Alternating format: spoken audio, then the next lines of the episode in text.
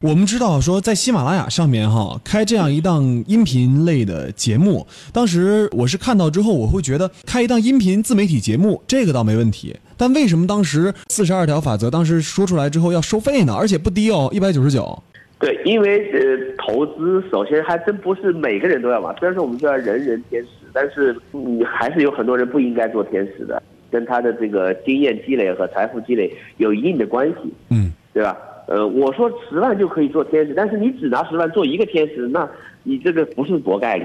嗯，你这个做天使你要投出一个量来，对吧？你至少还得一共累计也得投个一百家公司，才能 有一个方法论的论证。那每家公司你投投十万，那也是一千万，你得累计投出去这些钱。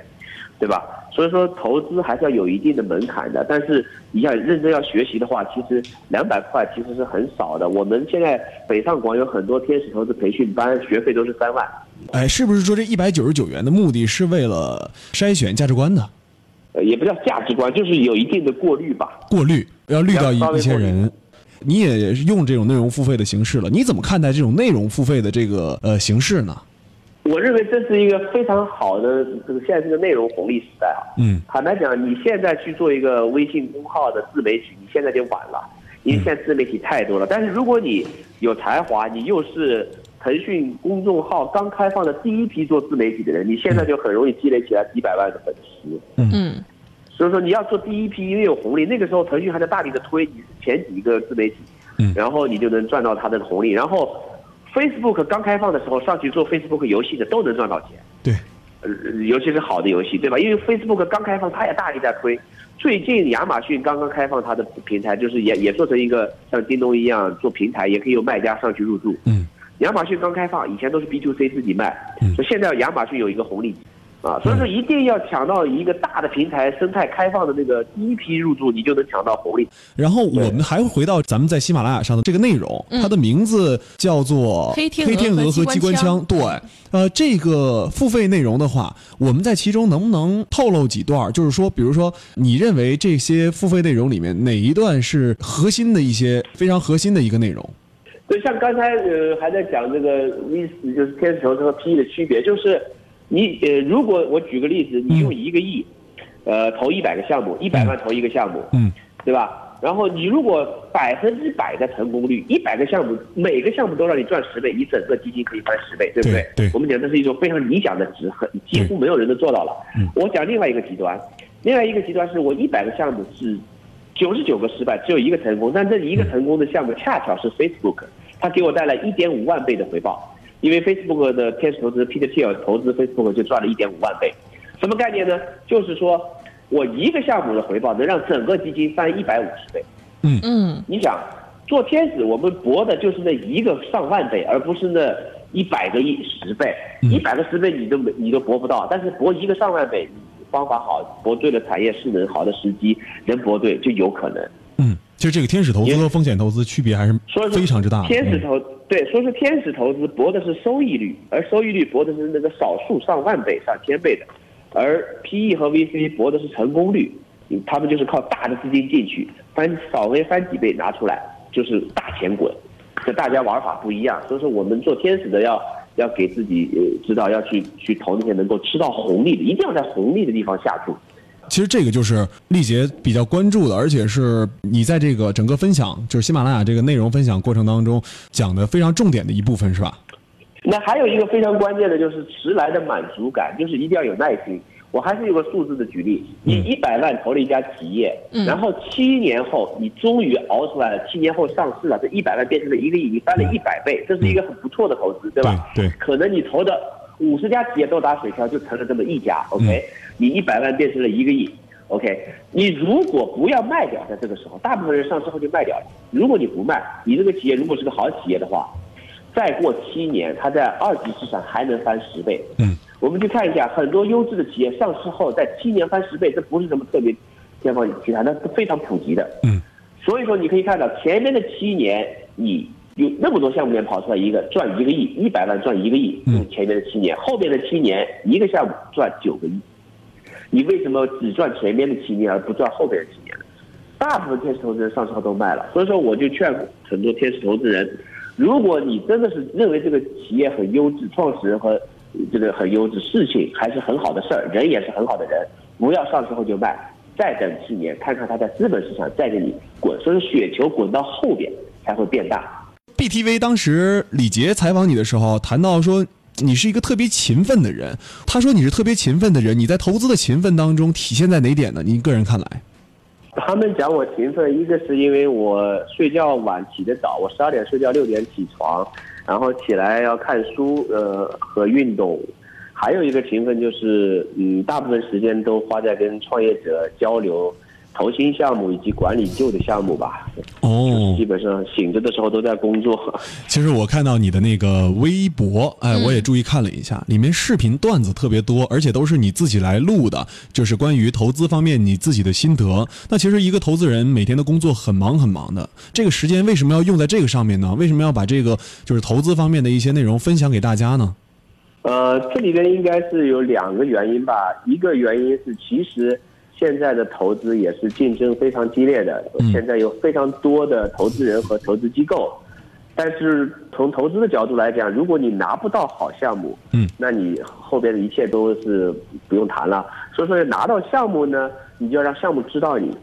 那项目怎么才能知道你呢？你就要做 PR，我一样需要像别人一样去相当于做广告、做 PR，推广自己的品牌、投资理念，让创始创创业者能够认可我们，来找我们。那第二点就是你自己找到了一个项目，但是如果你没有知名度，如果人家对你没有认知度的话，这个项目是个香饽饽，一堆投资人排着队投，他为什么要接受你的钱呢？也是呃一线的基金、有品牌的基金可以抢到好项目，这都是有用的。嗯，丽杰，你能不能给我们大家回忆一下，就是你当时找自己的天使投资人的时候是怎样的一个经历呢？呃，我其实，在零七、零八、零九那几年都在做一个移动互联网论坛，就大概用三年吧，做了五十多场活动，帮助这个行业内的很多移动互联网领域的巨头啊，组织一些线下活动跟创业者的交流，他们做做生态。这个过程中呢，我就帮助很多创业者融到了钱，因为这个活动上有投资人，有创业者，嗯也有很多创业者表示愿意送我一些期权作为感谢。嗯，但是其实事实上，嗯，中国的很多这个口头协议是就很多很容易被忘掉，或者说话不算话。基本上十几家公司的期权，我到现在也只有一家公司给我变现过五万人民币。所以说我后来一一年的时候，我就想着说，那肯定真金白银放点钱，我又做顾问又放钱，我不要你给我发工资，不要你送我股票，但我放五万，你给我百分之二；我放十万，你给我百分之二，是不是可以呢？那我介于投资人和顾问中间，就是介于创始人和投资人中间做他的顾问，而且我放钱，我很认真的，所以说嗯承担风险。那很多创始人就特别高兴，觉得这个顾问还还还愿意给钱。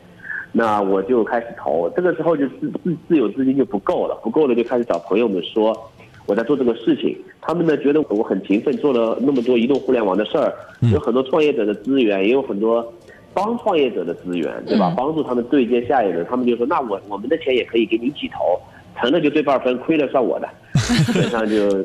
那个一一年的时候，就一共大概加上朋友的钱有四百万，我投了五十家公司。哦，当时对很小，每所以叫 pre angel，就是因为每家公司我只投五万、十万起步的时候，呃，拿百分之二、百分之五，那最多的拿到百分之十，十万百分之十，呃，最少的就是十万百分之一这样。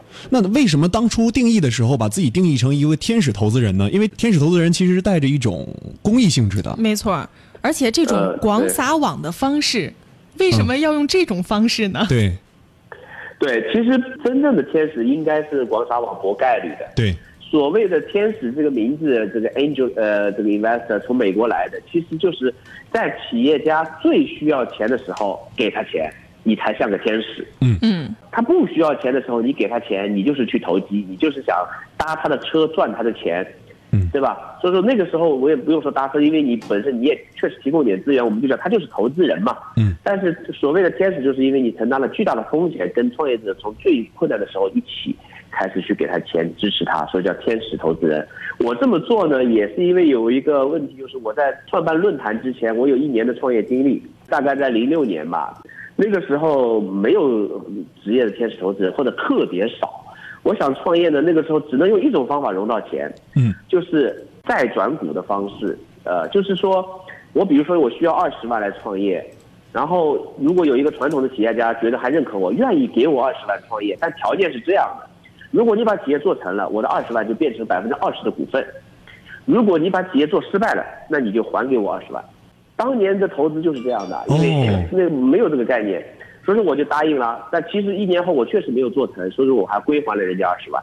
但其实他是承担了风险的，因为我有可能还不起，嗯，有可能要用十年才还他二十万。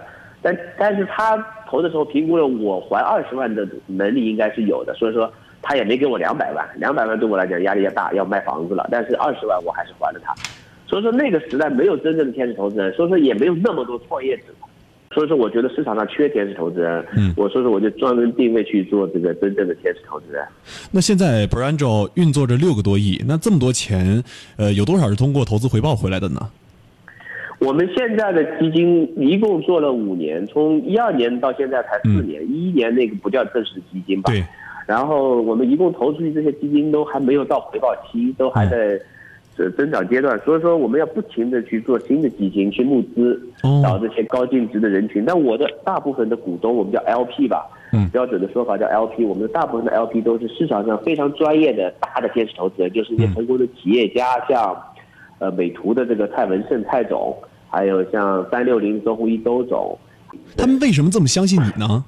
我觉得啊，其实我们就像我们投一个项目一样，短短一个小时就要做决策。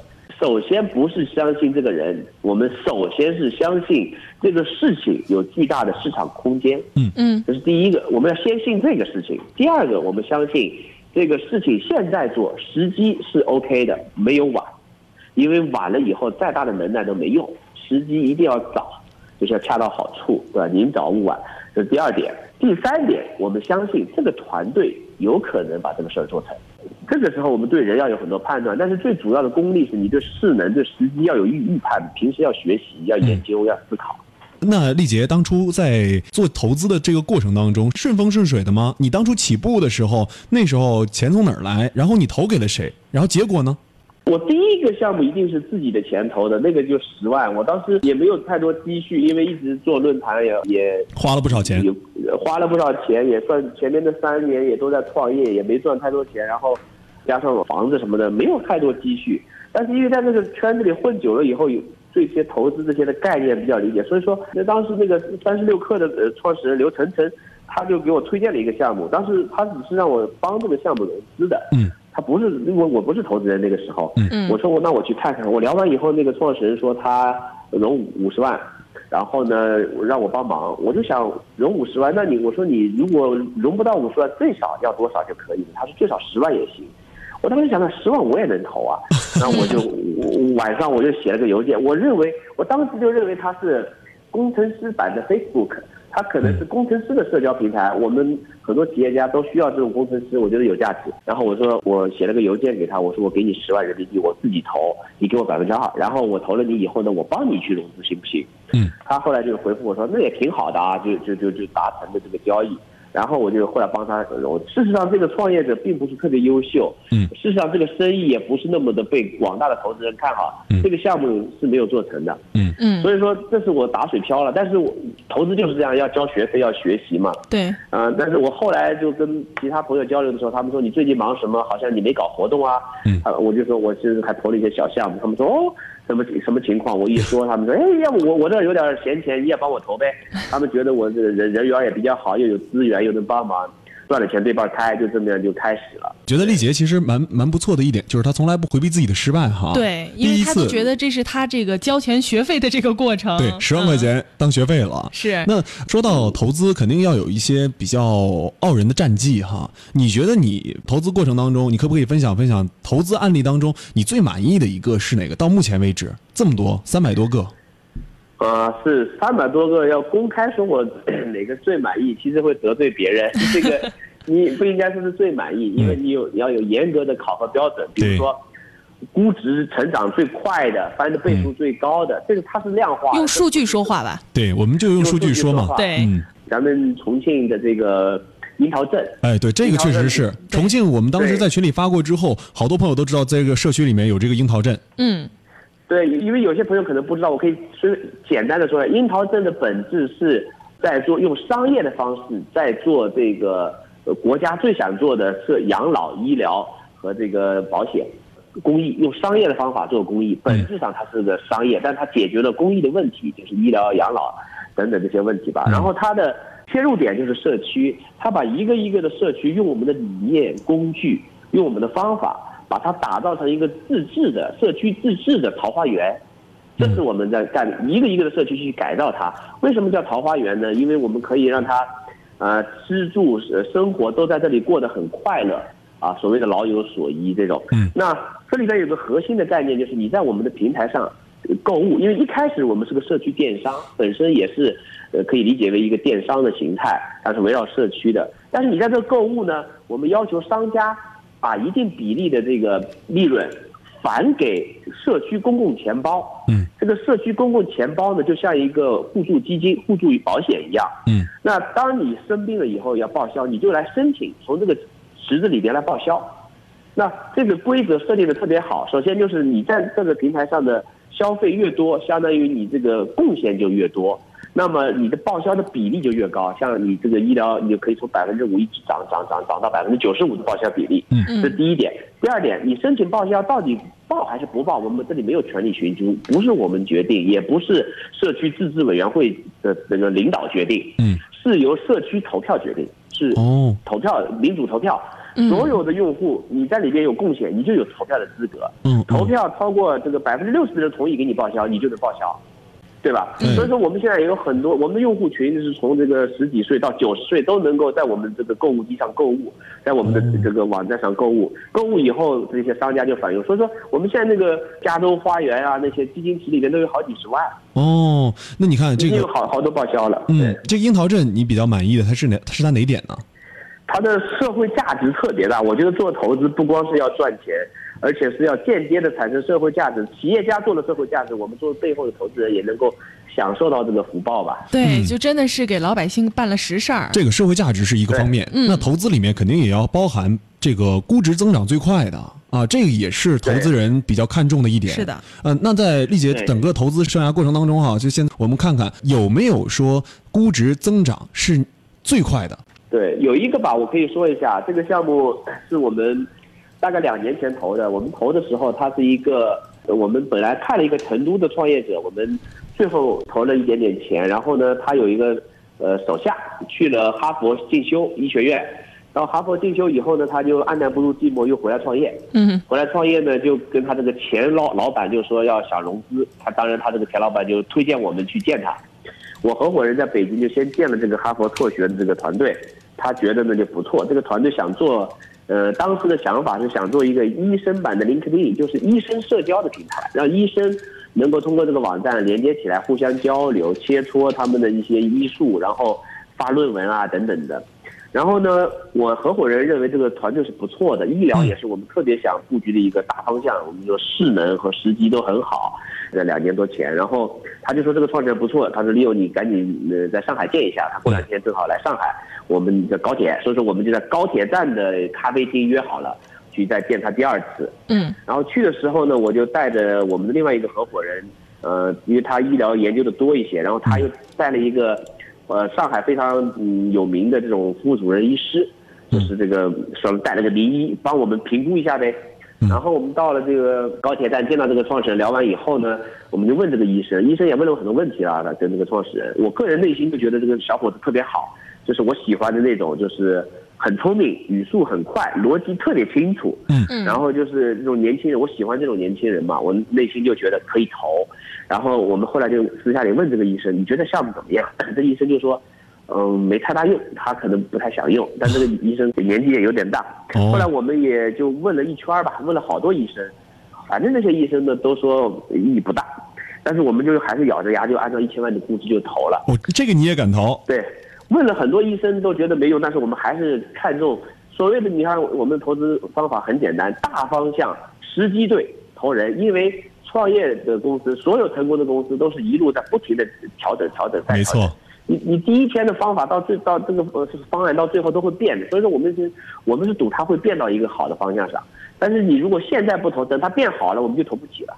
这天使投资的话，其实真的就是不仅仅说是投资，它还是一个投人的过程，也是一个投情怀的过程。嗯，呃，十万元你就能觉得十万块钱就能做天使投资，那这个方面你是怎么看的？因为我是觉得，如你想，如果你投身边的那个朋友，你比如说你的前同事，身边一个特别好的同事，能力特别强，他突然某一天他他创业了，嗯，然后你又特别欣赏这个同事，你就可以说，哎，你创业我别的做不了，我投你十万行不行？那他在创业的第一天，你投他十万是非常大的支持。对，然后这个这个股份啊，什么估值都好谈。对于一个老朋友来讲，十万给你一个百分之二、百分之三，甚至百分之五十，如果你有一定的能力，他还需要你这个能力的话，你拿个百分之五完全没有问题。嗯，那也就是说，十万百分之五，那就是两百万人民币的估值。对，哎，我看你的介绍里面说对，没错，两百万的估值。嗯哎，那丽杰当时是呃文字介绍里面说你 all in 过是吧？对，所谓的 all in 是就是说，我认为所有成功的企业家嗯都经历过至少一次 all in，就是嗯全部家产赌在自己的事业上，因为当时全砸进去了。你给我讲讲是怎么回事？嗯你怎么赌的当时啊？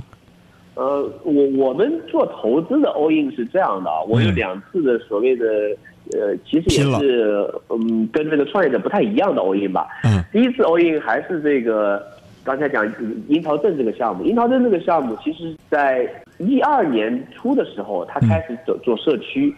那个时候还没有所谓的 O2O 这些风口啊，没有这些人讲这个，我们就已经在布局社区，然后也讲了一些比较大的梦想，但是梦想太大，别人不愿意相信。嗯创业是有这个问题的，所以说当时我推荐他去见一些 A 轮的投资机构，他当时已经在 A 轮了。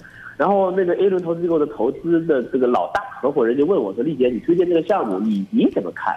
你你个人呃怎么判断，对吧？”他想听听我的意见。嗯我说我现在已经用四百万投了五十家公司，我多多少少也见了这么多创始人了。对，但是这个樱桃镇的这个创始人是我目前唯一的一个愿意把我唯一的一套房子卖掉投给他，并且他亏了我没有怨言的人。当时卖了。当时我的想法就是，如果这公司实在融不到钱，需要的话就哥几个把房子卖了投给他。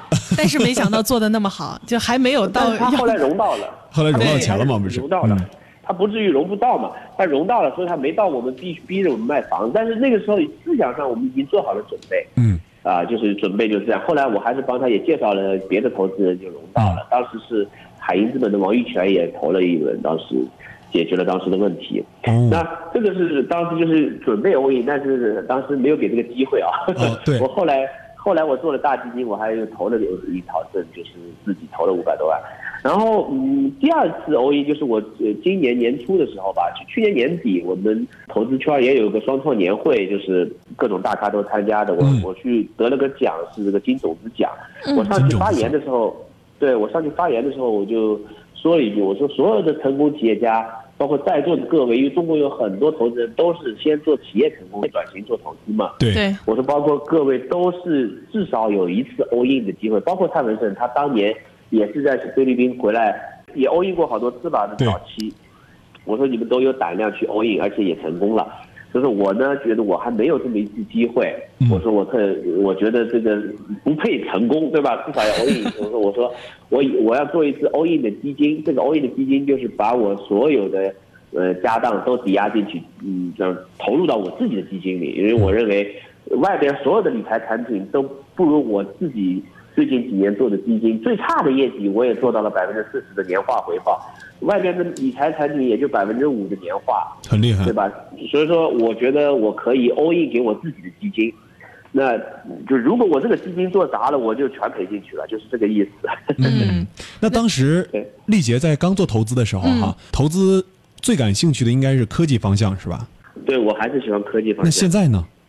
我还是到现在还是。为什么这么肯定说科技方向就是你未来的选择？是因为是因为美国那个投资教父他的影响吗？啊、其实呃，受美国那边的这个案例影响还是蛮大的、哦，蛮大的。这个是这个是肯定的。但是其实我们仔细想想，其实呃大家如果多读书的话，嗯，现在其实你能看到一个趋势，全世界百分之呃零点一的顶级富豪，百分之零点一的顶级富豪都是科技公司的创始人。对，都不是投资人，是创始人，是那些科技企业的创始人。嗯他们就是像比尔盖茨啊，这个 Facebook 的创始人啊，对吧？还有这个当时还有当年的乔布斯啊等等吧。其实现在世界上最大的赚钱机会就是技术变革和全球化这两个大的趋势。是的，就是说，大钱一定是技术变革带来的，每个技术变革都能开启一个新的时代，都是在这里边找机会。嗯，对，嗯，其实每次说到这个天使投资啊，我们看到的可能都是已经做天使投资人做的很成功的了。所以说我们永远都会说，哇，天使投资人肯定是特别聪明，然后除了就是有胆识之外，哎但是其实丽杰之前好像也有说过一个非常有趣的一个理论，就是他觉得天使投资的话不是靠智来取胜的，因为他觉得嗯越聪明的这个投资人越难在天使阶段出手，嗯是这样吗？对，这确实是因为你太聪明了吧？你总能看到这个项目各种各样的问题。就首先，我们可以负责任的说，所有天使阶段的项目都是有巨大的问题了，没有一个项目在早期是没问题。在天使轮就没问题的项目，一定是你没看到问题。嗯它不是他自己没问题，对吧？所以说你聪明了的话，你看到那么多问题，你还敢下注吗？嗯对吧？这第一点。第二点就是说，其实所有成功的企业家都是 all in 过。那 all in 要的是什么呢？是胆量。对，为什么我们老看到很多极其聪明的人都在给一些不如他聪明的人打工呢？当老板的人至少是胆儿比你大，对，他敢拿自己的全部身身价去赌他的事业，你敢吗？你不敢，你愿意要固定工资加奖金，给点股票，哎你你不愿意 all in 去赌嘛？那那个人他比你傻，但他敢赌。你要知道，一一百个赌的人里面，真的有九十九个都失败了，但是毕竟会有一个成功。就是我们今天看到这些成功的企业家，他们都赌过。其实重庆作为一个，我感觉应该是仅次于北上广深的一个创客集中营了。我感觉丽姐好像也比较，呃，也看了很多西南地区的创业者，是吧？我们就是成都呃有和重庆都有。嗯，那当时说看到那个北上广深这这些呃企业或者是他们的初创团队和重庆的初创团队，你有没有感觉到就是西南地区这些团队跟他们有一些有一些差距？有的，因为我们投的刚才讲的估值成长最快这个项目叫医联医生联盟嘛，以前叫医联，它最早其实是在成都的。最早期在成都哦，对，当时我们那个抹茶美妆，就是它在抹茶美妆后来出来的嘛，抹茶美妆也在成都，然后我们投了以后，还是让它搬到北京了。嗯嗯这个其实事实上，这个其实我们看一个企业能不能做大，到了 B 轮以后，你必须要看的一个事情就是创始人的格局。哦，你要说大企业得有大格局，但是你老待在小地方，格局很难做大。从概率上来说吧，对。那现在我们看到这个整个的一个投资环境来说哈，他们都说现在投资寒冬了嘛。那你看来说投资寒冬是因为缺少好的创业项目，还是因为经济稍微有点紧缩这种情况？主要是因为人们的信心。其实我觉得是相对于技术创新来讲，其实制度创新更伟大。没有制度创新，就没有人搞技术创新了。你想象一下，我们现在的经济发展得益于三个特别重要的制度。第一个制度是股份制。嗯，最早这个荷兰东印度公司创造出来股份制，然后大家凑钱儿做股东，造船去殖民别的国家，嗯，对吧？分担风险，然后分享收益。有了股份制以后，现代企业制度才建立起来。然后有了股份制，大家分红还不过瘾，我们搞了一个股票市场，又是这帮荷兰人搞出来。有了股票市场，股东可以通过股票市场卖股份来变现，而不是每年等分红了。嗯股票市场这个制度是个巨大的发明，所以说我们小孩子这些没有学过经济、不知道股票市场的人不不懂。一个企业一年赚一千万，为什么这个创始人的身价可以是十个亿呢？为什么要把盈利用一百年的盈利来做它的市值呢？因为人们就是看好、想用这家公司去炒炒炒，把公司当做一个产品去炒，炒到一百倍的市盈率，对吧？所以说，你一年赚一千万，你想往自己兜里拿一千万，就是把今年一千万的利润百分之百的挪到自己口袋里，嗯赚了一千万，你个个人赚了一千万。另外一种方式就是你在资本市场上卖掉百分之一的股份，因为你有一百倍的市盈率，一一百一百分之一就是一千万，对，你卖百分之一你就拿回来一千万，你都不用把自己的利润掏现。所以说，有了资本市场，有了二级市场以后，我们都不把利润进行分红给股东了，我们把利润全留在公司做发展，然后放在那里干什么呢？估值做高，然后让在股票上套现。嗯，所以说，二级市场的流动性做了巨大的对整个经济的发展做了巨大的刺激，要不然没有人做投资的，嗯，对吧？第三就是企业里边的期权制度，嗯因为有了股份制，有了股票市场，让我们给员工期权，让他有主人翁意识，他有了期权。所以说，在八十年代美国有了期权以后，这个全世界的五百强企业到现在百分之八十七都是有期权的。对嗯所以说这些企业员工就相当于给自己打工一样，为为自己奋斗。华为是全员持股的，对吧？对所以这种就刺激了。有了这样的话，那这些科研单位的人就不用在那边搞科研了，出来创业了，带着科研技术创业去转化了。嗯。要不然，拿国家经费做科研，老也不转化，这个对社会有多大的意义？拿一堆奖有什么用？没有企业家把它变成商品，实实在在的改变我们的生活。要不然我们现在的手机肯定还不是今天的手机，可能还是大砖头，甚至还没有手机呢。对，还是商业刺激，